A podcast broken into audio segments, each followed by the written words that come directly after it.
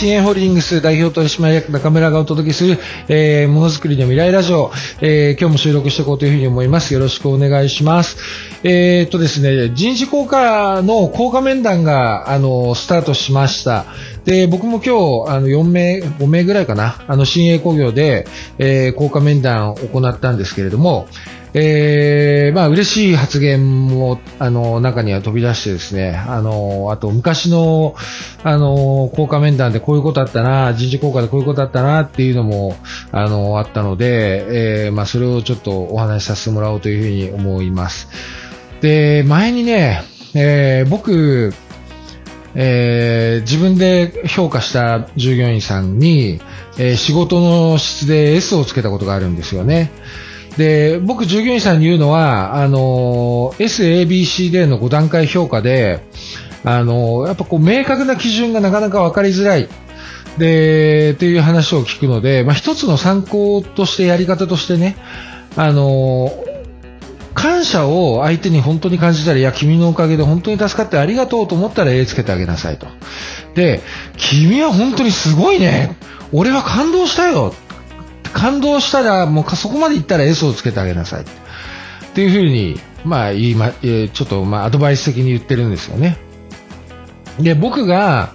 今まで過去の、あのまあ、人事交換の中で S をつけたのは、えー、まあ、新鋭工業の当時、あの金型設備係か、えー、にいた子なんですけども、えー、まあ今もいてくれてるんですけど、あの、その子がですね、まあ、新鋭工業が7年前ぐらいかな、8年前ぐらいかな、あの、会社として初めて、えー、マシニングセンターっていうあの、NC 機、ナンバーコントロールって言って、要はプログラミングによって動く機械ですよね。のマシニングセンターって機械をものづくり補助金お国からあの補助、補助をいただいて入れたんですよ。で、普通、まあ誰も、もちろん当然だけど、初めて入れる機械だから、誰も使い方なんかわからないわけ。で、そういった中で、普通であれば、まあ、そういう機械メーカーさんの講習に行くだとか、えー、あとはまあ、あの、先輩がいれば先輩から教わるとかっていう風にやらないとなかなかそういう機械って動かせるようにならないんだけど、えー、その時に、あの、いたその子は、自分でどうやったんだろうね。取り、取説、取扱説明書読み込んだのかなあの、ネットで調べたりとかいろいろしてくれたのかな自分一人の力で勝手に動かし出したんですよ。え、どうしたの？つって、いや、勉強しました。つって言ってくれて、スクール行くでもなく、自分だけの力でそう、誰も動かしたことない機械を動かし出したんですよね。で、その時に僕は本当感動して、お前すごいなうん、って感動して、S の評価をつけてあげました。で、今回も、あのー、まあ、今、金型設備係で働いてくれてる子が、いや、ワイヤーカットを使えるようになりたいんだけど、まあ、教えてくれる人がいないから、あの、なかなか、あの、ワイヤーカットが使えないから作りたいものが作れないっていうような、あまあ、相談を効果面談中にしたから、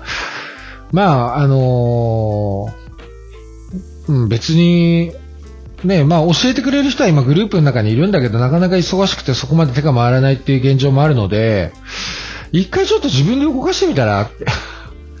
あの、その、前以前にそういう子がいたんだよっていうようなことを引き合いに出して、あの、別に俺壊したって怒んないから。で、その時もね、あのー、うん、壊したと、壊しても怒んないよっていうふうに、僕ね、機械を壊したことで怒ったことないですね、従業員ね。うん。で、まあ、その、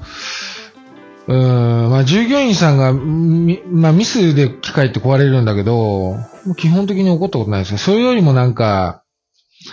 やっぱりや、やらないことを、今回ね、あの、設立記念の時に、設立記念式典の時にあの、小田取締役がみんなに挨拶で言ったんだけど、やっぱりあの、チャレンジしないことっていうのは失敗することよりも罪が大きいんですよね。うん。そう。で、チャレンジした上でやっぱり失敗したんだったら、僕それは怒らない経営者でいたいです。で、やっぱチャレンジしないことは僕はもう嫌だ。怒りたくなっちゃう。で、まあ、それでも、まあ、ちゃ、な、は、ぐーっとこらえて怒らない時あるけど、いや、さすがにそれはねえわっていう時はもう怒っちゃいます。うん。なので、あの、今回のワイヤーカットでも、あの、いや、壊したって怒んないでしょ、俺、機械、その子もね、まあ、以前に機械をいろいろ、まあ、壊したりだとかしたことがある子なんだけど、俺その時怒ったかつって、怒ってないでしょって。それ逆になんでやんないのって聞いたら、いや、なんかやっぱやっちゃいけないのかなって、やっぱ自分でブレーキかけちゃってるんですよね。うん。ぜひ、ね、やっぱり、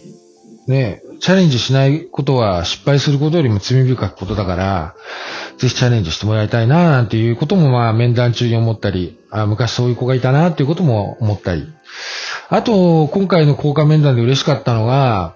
あの、前回の時に S の評価をもらえなかったと。まあ、S ってすごいんですけどね。さっき言ったみたいに感動しなければ S ってつかないから、S ってすごいんだけど、自分は S をつけてもらえなかったから、今回の効果では S をつけてもらいたいっていうふうに思って頑張ったって言ってくれた子がいて、で、実際その評価でも S がついてたんですよね。うん。その時あの、コロナであの、クラスターが起きちゃって、あの本当ね、現場誰もいなくなっちゃった時があったんですよ。本当に。次から次へとバタバタ人が、あの、会社来れなくなって、で、その時に残った子が、あの、本来、まあその子の仕事じゃないんだけど、頼むやってみてくんないかっていうことを上長からお願いされた時に、二つ返事で大丈夫です、やりますっていうふうに言って、無事その穴を埋めて、